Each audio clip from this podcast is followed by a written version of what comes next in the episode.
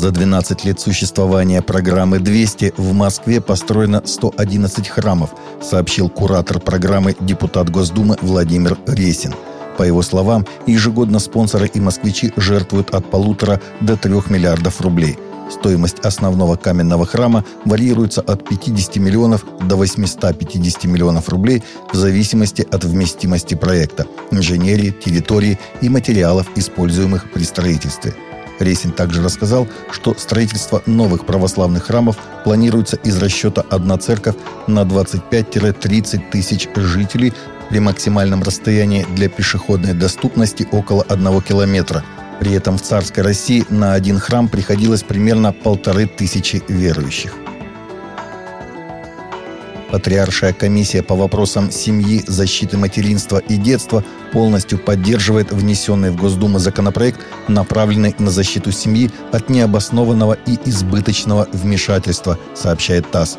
Данная инициатива способствует формированию бережного отношения к семье как к основе безопасности России и ее будущего, заявил во вторник на пресс-конференции в ТАСС председатель комиссии священник Федор Лукьянов – по его словам, законопроект, в частности, ограничивает возможный произвол органов опеки и других государственных органов, что, отметил священник, немаловажно сегодня. Глава Патриаршей комиссии обратил внимание и на то, что применение временных мер защиты ребенка согласно данной законодательной инициативы не является основанием для признания ребенка оставшимся без попечения родителей.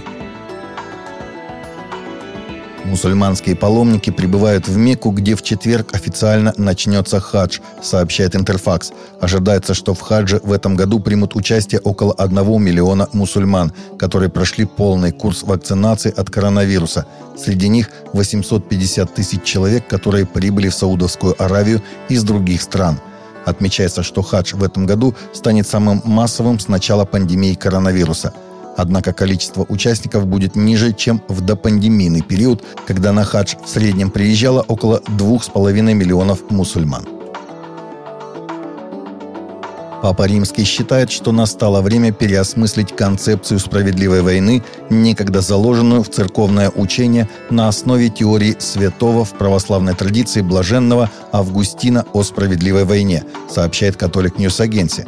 Война может быть справедливой, у каждой стороны есть право на самооборону, однако нам нужно переосмыслить то, как эта концепция используется в наши дни. Я уже говорил, что применение ядерного оружия и даже обладание им аморально. Разрешение конфликтов с помощью войн означает отказ от словесных доводов, от конструктивного подхода. Война – это, по сути, отказ от диалога.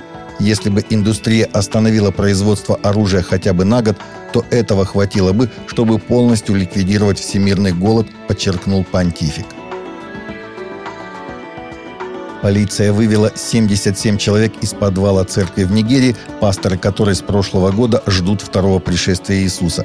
77 человек, из которых 23 дети, оставались в подвале церкви в Нигерии, ожидая второго пришествия Христа – Восхищение церкви было запланировано на апрель, но не состоялось, и пасторы перенесли его на сентябрь, сообщает The Christian Post.